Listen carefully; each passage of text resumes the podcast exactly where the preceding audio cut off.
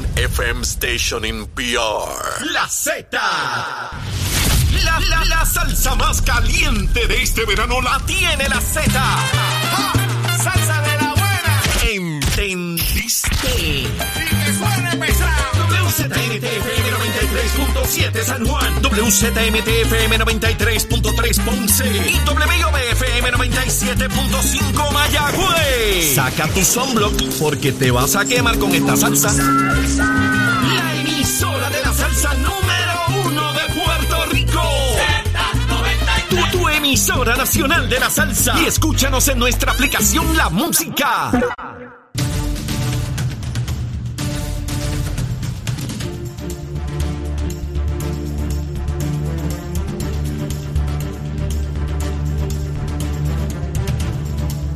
Comenzamos nuestra segunda hora aquí en Nación Z Nacional, mis amigos, para quemar el cañaveral, lo que resta, ¿no? Con Pichi Torres Zamora.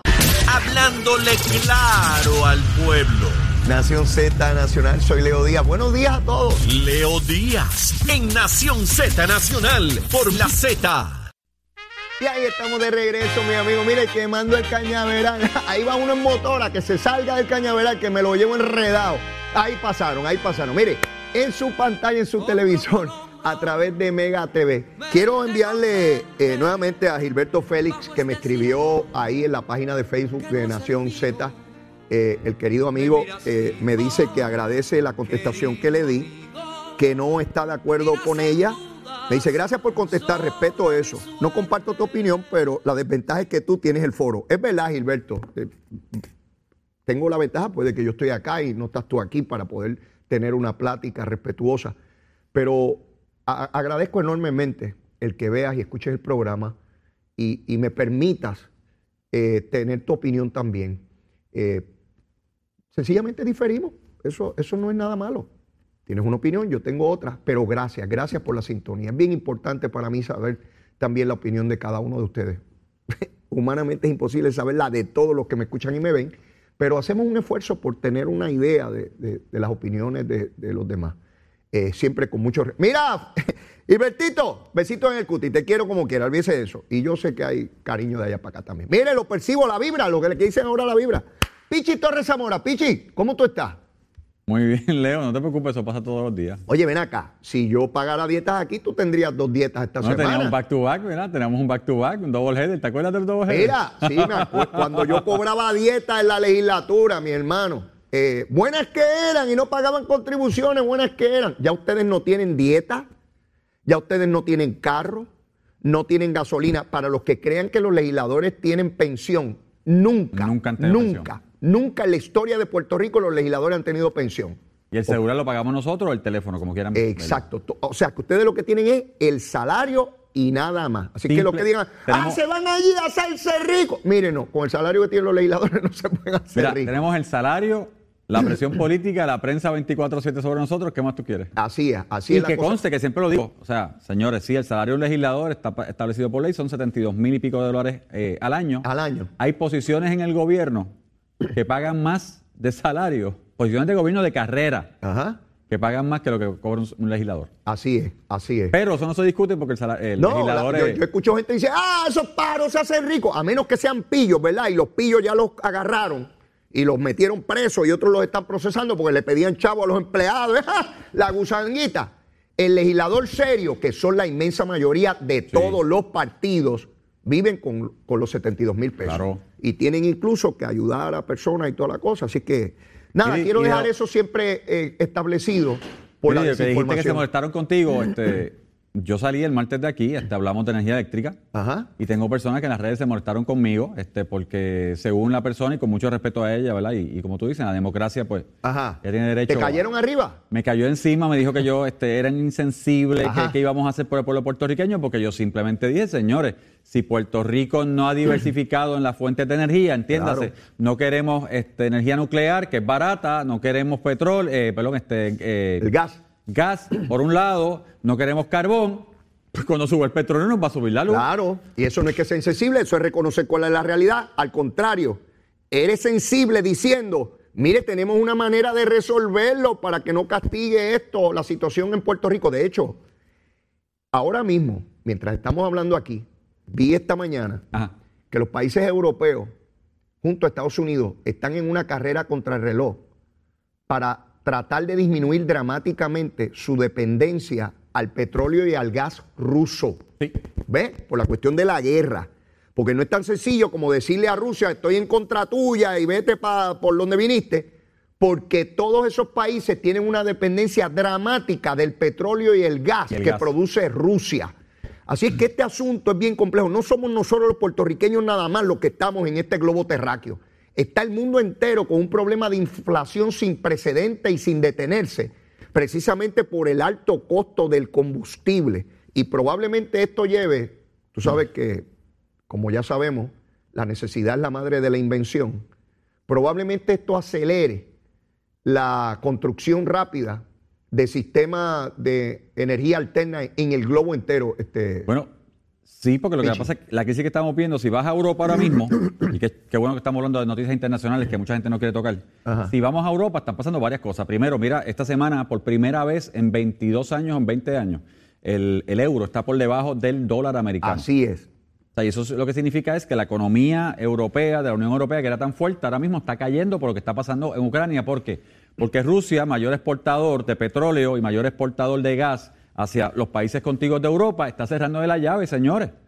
Y si cogemos Alemania, la potencia que es Alemania en todos los sentidos, que lo que utiliza un 80% es gas, gas que viene, señores, sí, viene por tubo desde Rusia y vía verde, el tubito de Puerto Rico es nada, es nada, señores, porque es nada comparado con el tubo que viene de Rusia hasta Alemania y le sirve gas. Pues han decidido cerrar la llave y, y tienen problemas, así que están buscando alternativas. Si vamos a Francia, te decía ahorita, la energía más barata en el mundo es la nuclear. ¿Usted quiere energía a 7 centavos por kilovatio? Energía nuclear. Esa es la realidad. Francia decidió hacer eso hace, en los 70, decidió montar esto, una serie de plantas nucleares, se independizó, 80% de la energía francesa es energía nuclear, no tienen problema. Pero sí, lo que está pasando en Europa va a provocar que, obviamente, como naciones de primer orden, van a empezar a buscar alternativas, buscar alternativas de energía sí renovable, buscar otro tipo de alternativa y buscar cómo entre ellos, que son aliados, se pueden ayudar. Eso Me ha- está pasando. Me has dado una idea, Pichi. Voy a activar la unidad averiguativa ¿Cuál es? para, sí, ¿Para qué? Dime. me has dado una, una, una tremenda idea. Voy a hacer un- una investigación, averiguar, tú sabes, yo soy bien presentado. Voy a buscar todos los oleoductos que existen en el mundo, todos los tubos que tramitan combustible en al interior de países y entre países, para que nosotros tengamos una idea si nosotros debimos haber dado adelante con el esfuerzo que comenzó Acevedo Vilá para tratar de gasificar plantas y que continuó Fortuño y que ninguno de los dos tuvo éxito porque todos se trancaron de que, de que no pueden haber tubos. Eso es peligroso y nos vamos a morir todos. Y de hecho, cuando usted pasa cerca de- de- del peaje de, de Buchanan, usted va a ver unos tubos que pasan por allí. Esos tubos son los que van a Capeco. ¿Se acuerdan que Capeco explotó? Pues la gente decía que había que eliminar esos tubos. Donde estaba Capeco ya están otra vez los, contenedores porque en algún sitio hay que almacenar el combustible. Y por algún tubo hay que enviar, cuando vienen en los barcos, todo ese petróleo y esa gasolina, por algún tubo hay que llevarlo a los contenedores. Y por algún camión hay que llevarlos a las estaciones de gasolina. Y lo que se busca es bajar las probabilidades de que haya un accidente. Y pichi, voy a buscar esos oleoductos para que veamos que nosotros no somos los únicos en este mundo con el problema. Nuevamente, te dije la semana pasada, el, pasa- el pasado martes, la semana pasada, a veces pensamos que el mundo gira alrededor de Puerto Rico y no es así, señores. O sea, el tubo, si tú hablas de los tubos de Capeco, hay un tubo también que se mueve desde allí hasta el aeropuerto. Así es. Y lleva lo que es el jet fuel, el, el- el combustible de, de avión. De avión. Lo lleva directamente allí. Si vamos a ver en Puerto Rico, sí, este, el viejo San Juan completo tiene un tubo de gas que entrega el gas en todo el viejo San Juan. Eso es una realidad. Mira, Eso tampoco había. O pensado sea, en eso. Esas tuberías de gas que está por toda, por todo pero, San Juan. pero entonces cuando se propone utilización de gas, y obviamente tienes que moverlo por tubo para hacerlo eficiente, para diversificar en Puerto Rico, señores, para tener dos fuentes. Porque ahora mismo, con el petróleo que subió a 140 el barril, si hubiésemos tenido gas en las diferentes plantas de Puerto Rico, me van a decir, subió un poquito, sí, subió un poquito, pero está más barato que el petróleo. Y hubiésemos entonces switchado, en vez de quemar petróleo, quemábamos gas, manteníamos el costo, ¿verdad? De luz, ¿verdad? El costo de energía, de producir energía barato en Puerto Rico y usted tenía una energía más cómoda en Puerto Rico, pero no, no. Hay unas personas que por oponerse a todo se opusieron y yo no los escucho, que es mi problema, ahora en esta crisis hablando de ideas viables. Porque hablar de energía verde y hablar de que vamos a montar paneles para todo Puerto Rico y eso, so be it, eso no va a pasar. El panel trabaja encima del techo de la casa, está comprobado. El panel, obviamente fotovoltaico, trabaja ahí en las casas, pero no trabaja en farm porque Puerto Rico no tiene suficiente espacio para montar mucho, eh, muchos paneles para generar realmente megavatios, los, los tres mil y pico de megavatios que necesitamos. Así que nada, volvemos otra vez. Las personas que se quejaron de eso y que pararon todo eso en ese momento son los que deberían estar hablando cómo vamos ahora a generar un tipo de energía que sea viable, costo efectiva y que se mantenga A veces tenemos propiciando cosas- ¿verdad? bien de Puerto Rico. En muchas ocasiones tenemos los asuntos frente a nosotros, las situaciones. Cuando uno va hacia el centro de convenciones, por el lado sur de Miramar, Sí. por donde está Howard, Ah. eh, to- toda esa zona, que usted pasa el área de las piscinas, El tanque. eh, allí hay un tanque gigantesco de gas. Pero cuando yo le digo gigantesco es una cosa que puede ser un- como un edificio de, de- de 15 pisos. Está acostado allí, ese tanque gigantesco. Si ese aparato explotara, usted no tiene idea de la cantidad de viviendas, personas que viven, duermen allí, de toda esa zona sur de Miramar. ¿Qué hacemos con ese tanque? Lo eliminamos, es de una empresa privada, ¿verdad? Que vende gas. Lo eliminamos. ¿Verdad que lo que se hace es que se toman las medidas para que no haya accidentes? Pero en algún sitio tenemos que acumular el combustible, sea diésel, sea gasolina, sea gas, ¿verdad? ¿Verdad que nos va un camión con gas vendiéndolo a las casas y le pone el tanque a usted allí? ¿Verdad que han explotado tanques en las casas? Claro que pueden haber accidentes, pero por eso no lo eliminamos. Pues tenemos que acabar de gasificar las plantas. Y de hecho, Pichi, Esa es la alternativa. Ahora mismo es la alternativa. Ayer discutía, porque veo ya aquí una tiraera entre dependencias de gobierno, como la entidad esta que regula los aumentos. A la oficina energética. Exacto. Diciendo que no puede aprobar una gasificación que pide la Autoridad de Energía Eléctrica, porque en el plan que se aprobó en el 2019 eso no está contemplado. Yo leía eso y me daba rabia, porque yo digo, y entonces enmienden el plan. ¿Cómo es que un plan que se estableció en el 2019, cuando no había la crisis que hay hoy, me impida a mí hacer lo que hay que hacer hoy? Enmienden el plan que sea, la regulación que sea, pero denle en adelante a la gasificación, porque si la Autoridad de, de Energía Eléctrica está dispuesta, disponible, deseosa de comenzar, te pide el permiso y tú te trancas allí como un burócrata. No, no caminamos, Pichi. Pero yo, yo leí parte del plan del 19 y parte del plan del 19, y siempre lo dije, es que los que diseñaron el plan, a pesar de que establecen que necesitamos fuentes, varias fuentes de generación, Ajá. tener el portafolio de generación, cómo lo vamos a hacer en Puerto Rico, Sí. cuando hablan obviamente y van una a una y detallan una a una, ¿verdad? De los diferentes tipos de generación de energética, que podría haber en Puerto Rico, Ajá. cuando hablan del gas, hablan obviamente en los contras, ¿verdad? Porque tú pones pro y contra, o sea, a favor y en contra, de la oposición del pueblo por lo que se vivió obviamente con los dos gasoductos. Ajá. Y yo creo que el pueblo ha ido cambiando. Yo creo que el pueblo puertorriqueño ha ido- se ha ido dando cuenta que podemos hacer cosas diferentes y personalmente un proyecto bien informado al pueblo, el por qué en medio de lo que estamos viviendo, yo creo que podría ser este rentable para Puerto Rico. Claro que lo que queríamos hacer en su momento, lo que se pretendió hacer de gasificación con el mega el megapuerto que se quería hacer en Guayama necesariamente no era viable. Y se dijo porque costaba demasiado, estábamos hablando de 2 billones de pesos para una sola planta. Con dos billones podíamos tener, obviamente, utilizar el tanque que tenemos en Ecoeléctrica en Peñuela y tal vez un, tan- un segundo tanque que todavía se puede construir y tirar los tubos que había que tirar. Con dos billones y sobra dinero. Bueno. Así que yo personalmente creo, o sea, la Comisión Energética está para velar por el pueblo puertorriqueño, pero también tiene que abrirse a oportunidades porque Puerto Rico tiene que hacer algo. Bueno, yo lo que veo es un tiroteo de carro a carro aquí, cada cual defendiendo su finquita y no, y no puede ser. Tienen que trabajar integradamente y tenemos que lograr lo que necesitamos. Gracias a Dios que por lo menos, mira, la Comisión Energética son nombramientos a término, ellos pasarán, llegarán otros nombramientos con gente nueva, fresca y otra mentalidad. Bueno, en lo que eso llega y pasa, eh, quiero plantearte otro, otro tema. Dime. Ahora resulta que Juan Zaragoza, el senador, que fue secretario de Hacienda, el mismo que no pagaba los reintegros, el mismo que cuando le preguntaba a la prensa si iba a pagar los reintegros, digo, cuando caiga algo, yo me pregunto si eso era sensible, ¿verdad? A que no lo acusaron de ser insensible. Este, activé la unidad averiguativa otra vez. Porque él está diciendo que no se debe transferir ese dinero del Fondo del Seguro del Estado para cubrir el aumento de tres meses de la energía eléctrica por el combustible. Y cuando activé la unidad averiguativa, yo quiero que en producción, por favor, si son tan amables, me pongan la tabla que le suministré. Ahí está, Pichi, mira. Eh, sí, la, la tienen ahí. Deja buscarla yo aquí para, para poder hablar sobre ella, porque es importante lo que van a ver aquí. A ver dónde la tengo. Eh, bueno, lo voy a leer directamente de, la pantalla. Cuando usted ve la parte de abajo, dice Ley 43 del 2013. Ahí Zaragoza llevaba solamente unos días de, de secretario de Hacienda. Se le sacaron 40 millones de dólares al Fondo del Seguro del Estado para asignarlo a varias agencias para cubrir sus gastos operacionales. Pichi, para gastos operacionales de distintas agencias de gobierno. También se le sacaron 15 millones a OSIF. Eh, luego en el 2014, al año siguiente, Zaragoza y su gobierno, porque él era el secretario de Hacienda, era el que le recomendaba al gobernador cómo cubrir los gastos. En la ley 78 del 2014, mire lo que hizo este bandido. Le sacó 15 millones más al Fondo del Seguro del Estado. ¿Para qué? Para pagar sentencias de demandas contra el gobierno y pagarle a los productores de leche para estabilizar el precio de la leche. Eso hizo Zaragoza. Pero no solamente eso, el año que siguió, en el 2015, le sacó 100 millones al Fondo del Seguro del Estado. ¿Para qué?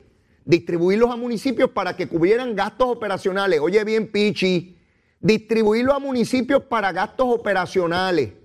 También para pagar sentencias de demandas contra el gobierno y para gastos de la policía relacionados a la reforma de la policía requeridas por el Tribunal Federal. También le sacó 10 millones ese año a la Comisión Industrial y 5 millones a la ACA. Eso hizo el bandido pro hombre Zaragoza cuando era secretario de Hacienda, ¿verdad? Y ahora es tan bandido que dice que eso no se puede hacer, que eso es lo que nos trajo aquí, que esto es que soy un y rayo, que es lo que le aliviaría ese aumento dramático por el costo de combustible que tenemos que pagar todo en nuestra factura de la luz. ¿Serán hipócritas, Pichi? Dime, ¿qué tú crees? Bueno, yo estoy sumando ahí y me dan 200 millones. Para que tú veas. Ahí hay 200 millones en tres leyes. Para que tú veas. Entonces- llegó en el 2013. Y obviamente todo lo que están diciendo ahí necesariamente no son necesidades directas del pueblo puertorriqueño, porque pagar eso es culpa del gobierno. Y gastos Este, operacionales. gastos operacionales, pues mira, baja los gastos, etcétera, etcétera, etcétera. Yo lo que te puedo decir a ti es que yo todavía no entiendo, y te dije el martes pasado y repetiré, o sea, yo no entiendo por qué mis compañeros representantes del Partido Popular y senadores se oponen, se oponen a la utilización de 200 millones. Sí, señores, no le vamos a bajar la luz eternamente, no es un ahorro de 20 años, no en esta crisis donde el petróleo subió, donde usted está pagando la luz y yo mucho más cara, esos 200 millones dan para que en los próximos tres meses tal vez le demos un ahorro de 40 o 50 dólares menos por factura, 50 dólares que le van a sobrar a ustedes un poquito más para aligerar la carga, porque le están pidiendo, ¿verdad que le están pidiendo al gobierno hacer algo? Claro. Pues ahí está una solución, porque tampoco el gobierno tiene mil millones, dos mil millones para aligerar, obviamente, la carga, como algunos quisieran. Y yo personalmente creo que hay que ser canalla, porque lo único que yo puedo entender de mis compañeros legisladores, senadores y representantes del Partido Popular es, no, deja que la luz siga subiendo para que el pueblo se siga molestando con Pedro Pierluisi, porque la crisis energética, las crisis energéticas históricas tumban gobierno, porque la gente se va a molestar con alguien. Alguien va a pagar las culpas de que el petróleo subió, la generación eléctrica en Puerto Rico es más cara y usted, yo estoy pagando 400 y pico de luz mensuales. Yo entiendo. Con dos hijos, o sea, somos tres en casa, en un apartamento. Ah, pero alguien es el culpable.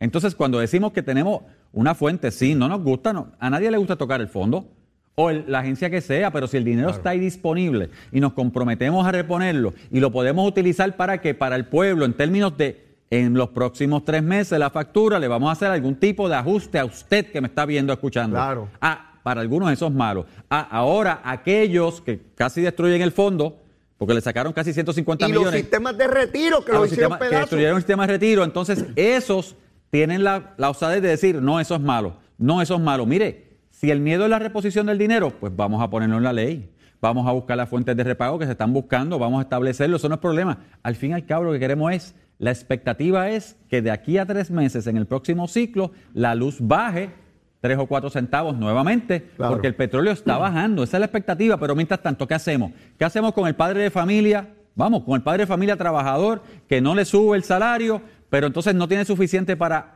comida, Mujeres, para la gasolina y para luz. ¿Qué hacemos con ese padre? Ah, con mucho respeto. Porque aquí hay leyes, el que tiene dinero puede pagarla, se acabó.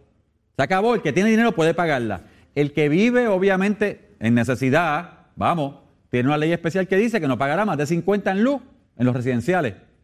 Pues se, atajó eso en su momento. Y el del sándwich, y el del medio, ah, no, pero el Partido Popular tiene que decir no, no y no. Ese es el problema aquí. Miles de mujeres, jefas de familia, con sus hijos, sola, sola, tratando de echar para adelante, que tendrían un alivio en, en su bolsillo por tres meses, pues no, no, que no tengan nada, porque eso es que de embuste, de embuste, si es dinero que no tengo que pagar. Y estos individuos con ese discurso, y mire lo que yo les planteo ahí, 2013, 2014 y 2015.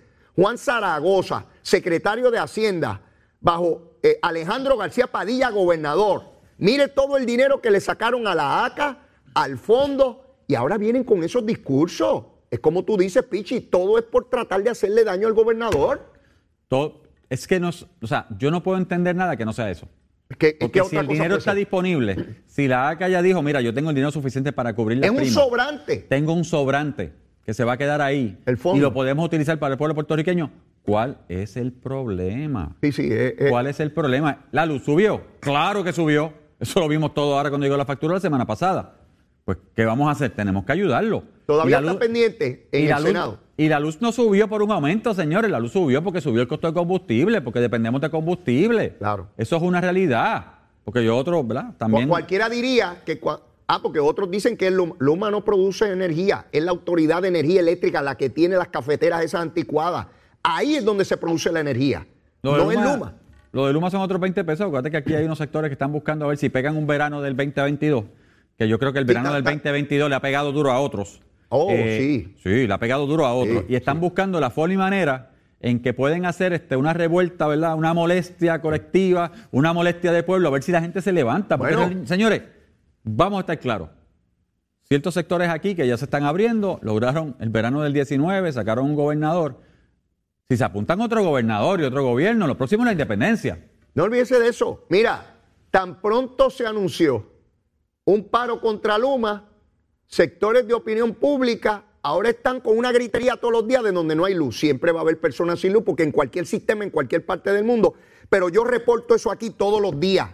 En el- de las 5 de la mañana a 8 de la mañana de hoy, de hoy, lo más alto que estuvo fueron 5.830 sin luz. Claro que a mí me encantaría que fuera cero. Habían 5.830, pero ¿tú sabes cuántos son? 1.466.200 y pico. La inmensísima mayoría de este pueblo tenía energía eh, eh, Bueno. eléctrica. Pero vamos el martes. El martes nos levantamos con que 7, 7 y 30 de la mañana o 7 y 25 de la mañana explotó la subestación de Jayuya. Lo discutimos aquí, Seguro, de donde tú eres. donde yo soy. Y Jaramillo dijo que era la primera vez que explotaba. Y yo expliqué que no es la primera vez que yo trabajando en Baxter ocurrió como tres ocasiones, eso lo saben los que viven en Santa Clara, el barrio Santa Clara. De repente el alcalde hizo su show, dijo que Luma, Lumita es malo, malito, aunque Sí. el hijo trabaja en Luma. Vamos, ¿El hijo de quién? El hijo del alcalde de Georgie, yo creo que está trabajando en Luma porque él trabajaba en energía eléctrica, fíjate. Espérate, espérate, espérate, espérate. Georgie González dijo que cuando él llamaba a energía eléctrica, cuando existía energía eléctrica, Ajá. que él hacía una llamada y la energía eléctrica le respondía inmediatamente. Esas El hijo, sus el hijo trabajaba allí. Su hijo trabajaba en la técnica de Utuado. Fíjate que el alcalde llamaba al nene y le decía, papá, ven acá, Jayuya, porque se me Ah, quedó no, el pues yo voy a tal". averiguar eso. Tengo que activar la averiguativa. Ah, pues actívate la averiguativa. a porque ver dónde el, trabaja el hijo del alcalde. el hijo del alcalde Porque si trabajaba- era- yo lo vi en televisión diciendo que él llamaba energía eléctrica, llamaba al nene alcalde. llamaba al nene. Te voy a decir más. Durante María, el alcalde le pidió al exgobernador Ricardo Rosselló, a través del exgobernador, que pusieran al nene en Jayuya en la técnica porque era más fácil levantar el sistema de Jayuya porque el nene conocía a Jayuya. Espérate, espérate, espérate, Pichi, que tú me... Sí, señor. Espérate. Vamos a hablar con propiedad, pero vamos a hablar con claridad. calma, vamos con calma. Cuando Ricardo Rosselló era gobernador, ¿pasó qué? Cuando Ricardo Rosselló era gobernador y pasó María el evento y en Jayuya nos dio duro. Ajá, sí, lo porque sé. en Jayuya dio bien duro en todo Puerto Rico. Ajá. El alcalde le pidió al gobernador ¿A qué gobernador? a Ricardo Rosselló. Tú me estás diciendo que el alcalde de Jayuya habló directamente con Ricardo Rosselló, no hubo El alcalde- intermediario. El alcalde de Jayuya no solamente habló, el alcalde de Jayuya fue en helicóptero y le llevó suministros a Jayuya al alcalde y se los dio a la mano. Eh, eh, el gobernador Ricardo Rosselló. El gobernador Ricardo Rosselló. Y, y él le pidió al gobernador que transfiriera a su hijo a Jayuya. que dejaran el a su hijo con un pequeño grupito en Jayuya, que era más fácil levantar el sistema en Jayuya. Y el gobernador cumplió. Y Ay, claro, cuando el alcalde dice yo llamaba a energía eléctrica y me respondían. Yo, Que- mira, Que, me desmientan a ver si el hijo no trabaja en la técnica. Y si no llamaba al hijo, levantaba. Ah, pero se puede ir a los programas de televisión todo el jue el martes a decir que Luma es malo, malo, malo, malo, malo, malo.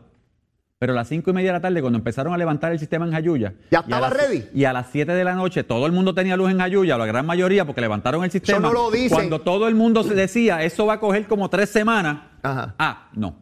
Eso es malo. Ah, no. Eso ah, no pasó. pues yo no sabía que este pájaro tenía al hijo este, allí. Pregunta, no. Ah, pero mira qué interés. eh, ¿Tú sabes algo, Pichi? Hay, es que hay cosas que Hay no se dicen. funcionarios, hay alcaldes, quiero pensar que son la mayoría, que genuinamente están haciendo reclamos a Luma, ¿verdad? Claro. Pues, pues, yo, yo, y creo que Luma ha fallado, eh, ha mejorado, según me dicen, pero todavía debe tener una mejor comunicación con los funcionarios electos, porque sin duda le llega la información al funcionario, no importa de qué partido sea, no importa, popular o PNP, pero tienen que tener la información y debe haber unos contactos donde uno puede decir, mira, está pasando este problema, esto lleva tantas horas, pues fantástico. Pero también aquí hay políticos, PNP y populares, que estaban acostumbrados a llamar a su gente y a favoreceme aquí, favoreceme allá, y están molestos porque se acabó el batatal. Como se acabó el batatal, y ahora yo no puedo llamar a fulanito, que era el que me bregaba, y tengo que bregar con una gente ahí que tiene que seguir unos protocolos, y si el, el amigo mío se le fue la luz, pero hay que resolverle a uno que lleva más horas que el amigo mío, pues ya yo no puedo pasar a mi amigo por encima del otro. ¿Verdad, muchachos y muchachas? Sí, yo, yo vengo de ahí, yo sé cómo funciona la cosita. Yo sé cómo funciona la cosita, porque para que estoy pago Bueno, mi vida. y Y, eso pasa con este bandido de Jayuya, que no quería reconocer que le arreglaron la subestación en menos nada. Y yo, pero voy a, a poner la averiguativa a ver si tiene familiares allí que le, que- conseguimos. que le pidió a. Ricardo Rosselló que le pusiera al hijo allí. Claro, y todo el mundo sabe que el hijo era el que estaba para arriba y para abajo después de María levantando el sistema en Jayuya dedicado. Porque él lo pidió. Él sabe y Ahora Ricardo fue en helicóptero. yo, ahora pregunto yo. Sí, sí, porque esta pregunta se la hacen a los políticos. Ah, porque tiene familia. ¿Cuánta gente de Puerto Rico tiene familiares trabajando en energía eléctrica y puede pedirle a un gobernador, ponme a mi hijo, a mi hermano, a mi nieto aquí para que me ayude? ¿Cuánta gente de Puerto Rico puede hacer eso? Y este bandido le pide eso a Ricardo Rosselló. Y Ricardo Rosselló le pidió la calva y le puso el nene allí. Claro, estamos en emergencia, había que ayudarnos y se nos ayuda, ¿verdad? Pero entonces, ahora, ahora es malo. Ahora tampoco te dicen que hay un sector en Jayuya, un barrio en Jayuya que se llama el barrio Mameyes de Jayuya, Ajá. que es compartido ¿Qué pasa en Mameyes? Que en Mameyes siempre ha habido problemas de energía eléctrica. Ajá. Se cae mucho, se va mucho la energía eléctrica. Históricamente. Históricamente. Ok. Así que el martes Luma estaba eh, eh, arreglando el- la, la distribución, ¿verdad? Este, lo que se quemó, Ajá. ¿verdad? Sí. El miércoles anunciaron, Luma anunció que tenía que iba a desconectar el sistema en Mameyes porque ya estaban, están haciendo unas mejoras del sistema a ver si resuelven ese problema eterno, que no es de Luma, es un problema eterno que tiene el barrio de energía eléctrica. Y O estaban que- haciendo, ellos trabajaron el martes, Ajá. mira, y el miércoles estaban con unas mejoras técnicas que estaban haciendo ahí arriba. Para Ah, corregir la falla que si- históricamente ha producido los apagones. Para corregir la falla, porque ese tipo de falla se entiende que es un corte o algo que está pasando que tira ground y tumba el sistema. ¿Cómo Pues se llama el barrio? Mameyes. Y eso O pasó sea, el miércoles. para, para que vivir en Mamey sea un mamey, ellos están resolviendo el problema. Claro. Oye, me gustó esa. Sí, Y para Ingrid, vivir en Mamey y que sea un mamey, vivir allí, porque no se va la luz. Luma está. Eso no lo dice el alcalde de este pájaro. Pero está buscando que el nene. Este es el que tiene la hija que es senadora. La, sí. Ah, tengo la nena senadora y tengo el nene allá. Hay que ver si está en Luma, porque tanto que critica. Fíjate, voy a si preguntar, Luma es no tan sé. malo, el nene no debe estar en Luma. No voy a porque yo, preguntar dónde terminó. Si terminó en Luma. Creo que terminó en Luma. Si pero esa preguntar. compañía es tan mala, yo no, yo no trabajo con pillos americanos que se lo roban todo y que están destruyendo a Puerto Rico y que no resuelven la luz. ¿Cómo yo voy a trabajar ahí? Mira, voy a activar la averiguativa. A ver, a ver dónde está. Pichi, Te tengo que ir a una pausa, tengo que ir a una pausa. Ve pensando en el almuerzo que ya tengo hambre. Llévatela, dale. chero. Con Nación Z Nacional por el Habla Música y Z93. Ahí está, mire, mire, mire cómo coge fuego eso. Mire, ya es la última media hora. Lo que queda de cañaveral es poquitito, pero mire, mire esa columna de fuego. Eso es inmenso, inmenso.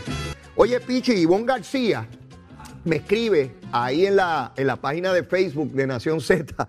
Dice que le encanta este, este binomio que componemos tú y yo, pero que no sabe cuál de los dos habla más rápido, dice ella.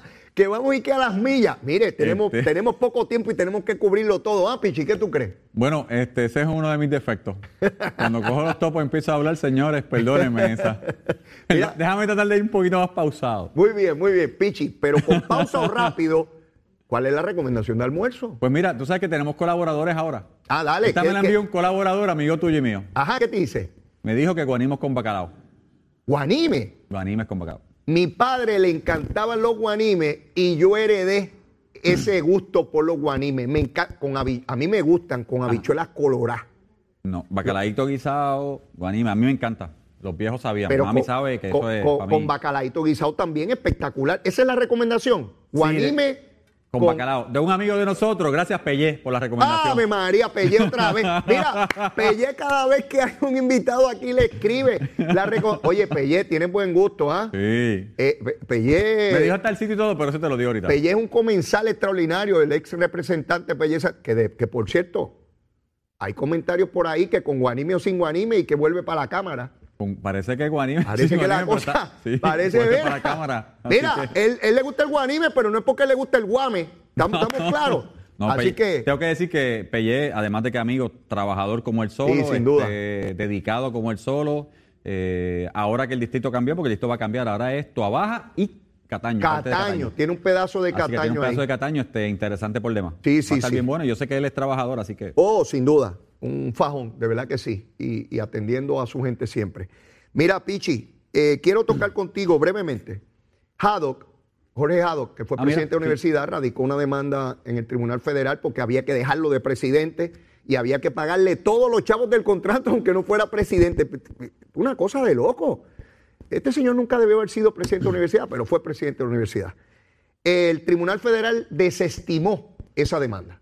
Así que eso de que hay que restituirlo allí que hay que pagarle todo el dinero de todo el contrato, mire, no.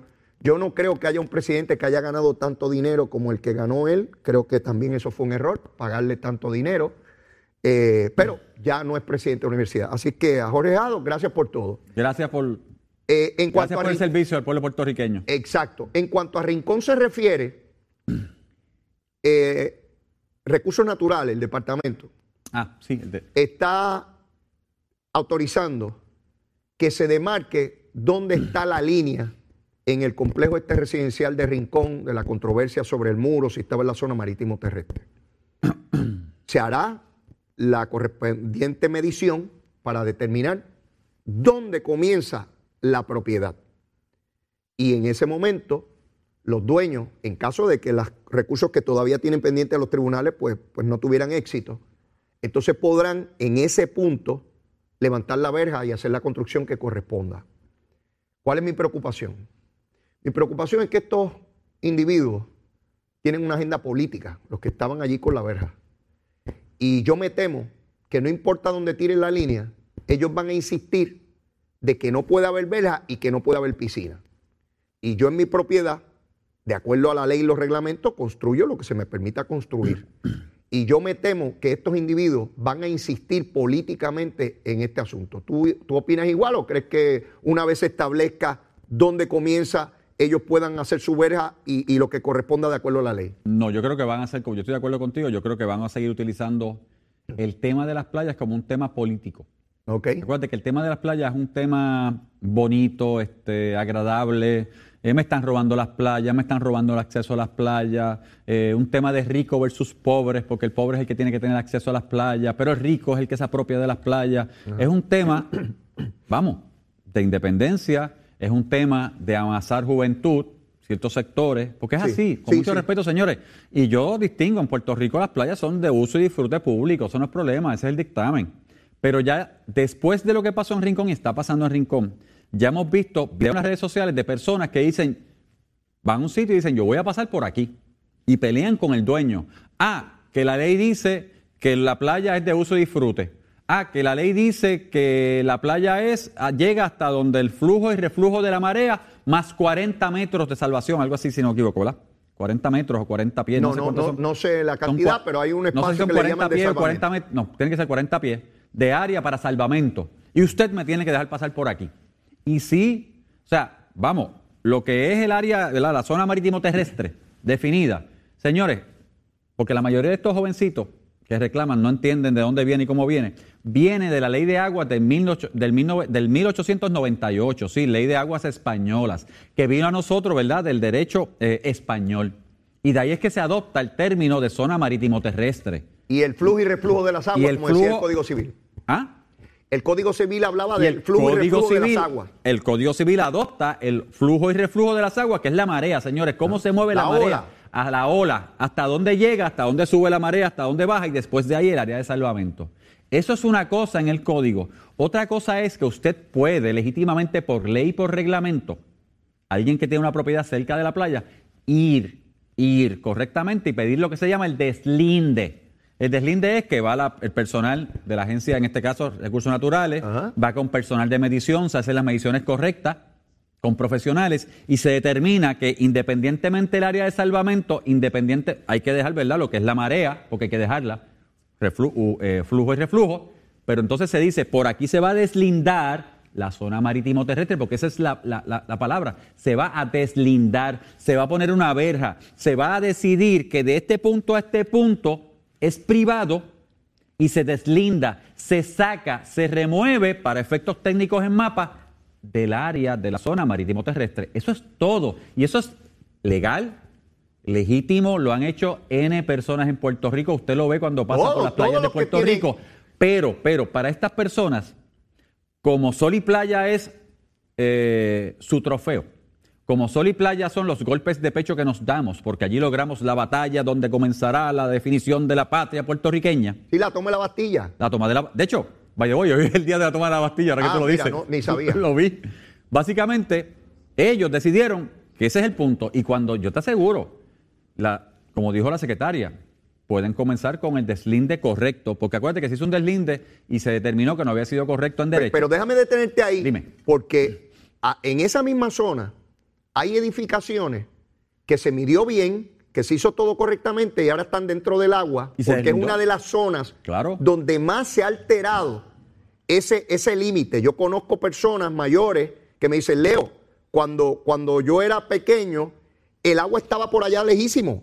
Jamás pensamos que el agua iba a llegar aquí porque ha cambiado. Pero yo te pregunto, Pichi, porque si seguimos bajando por ahí llegamos a Cabo Rojo. Hay montones de propiedades dentro del agua.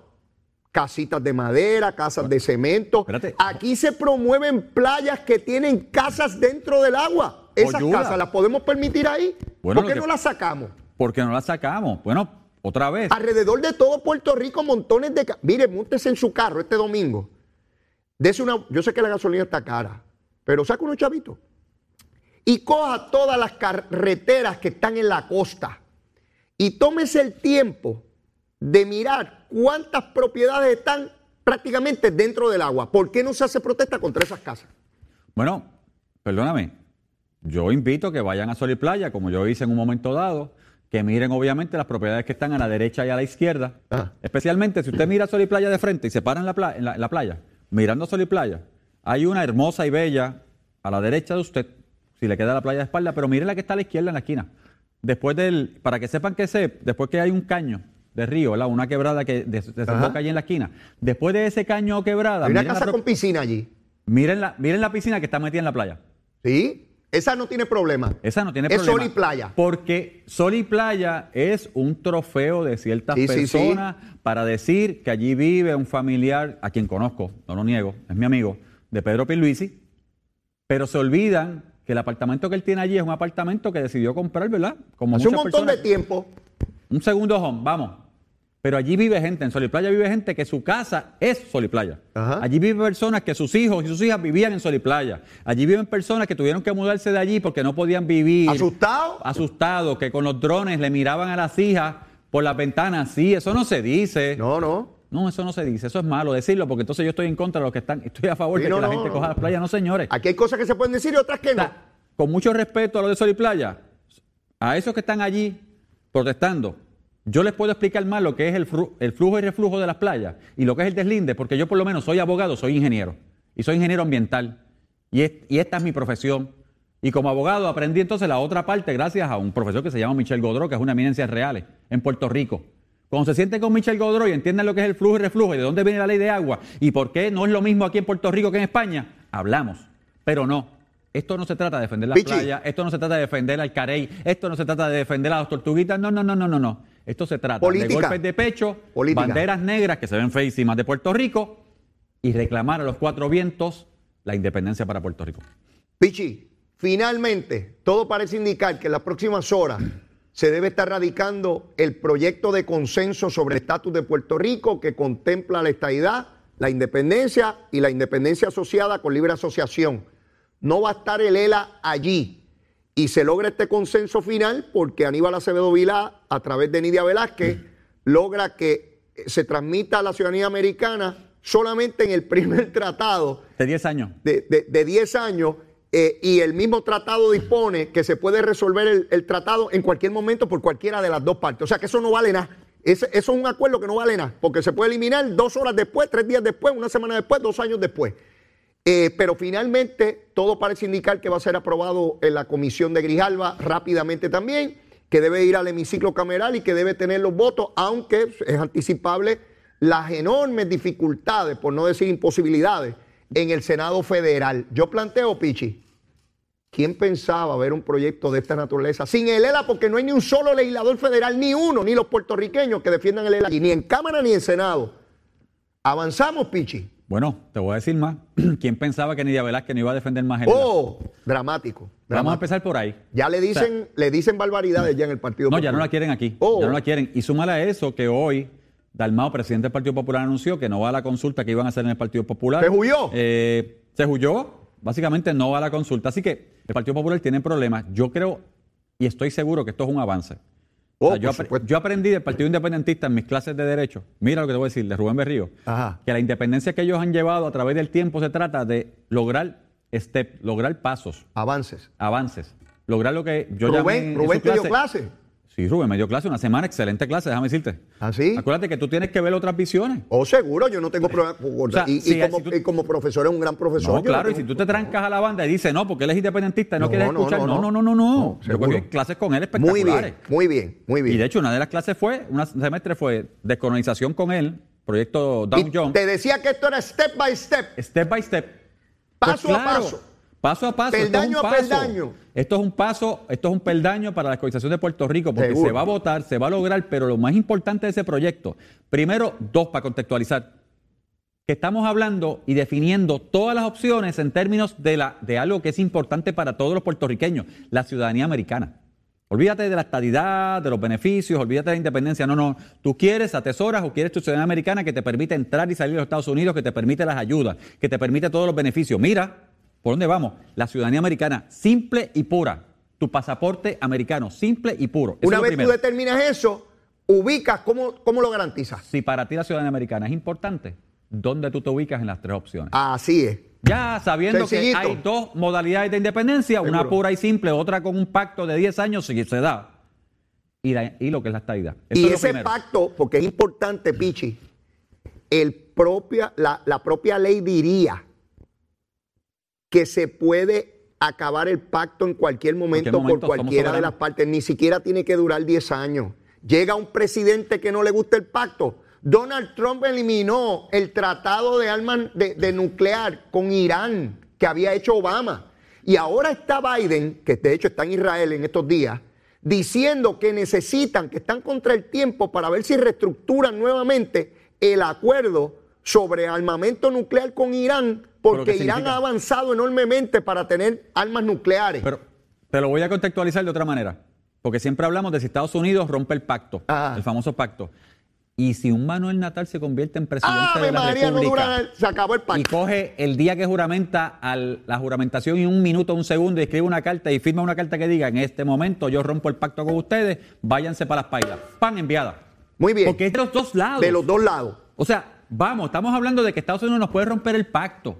Pero si el gobierno que se siente aquí pro independencia pura, porque estamos en esos momentos convulsos de problemas, decide a la hora, al segundo de firmar y juramentar como presidente de la República, Se acabó. Se acabó el pacto. A Jullir Crispín. A Jullir Crispín. No tienen que buscar barcos y aviones como locos todo el mundo para llegar a la Florida. Dime si eso no es un problema grave.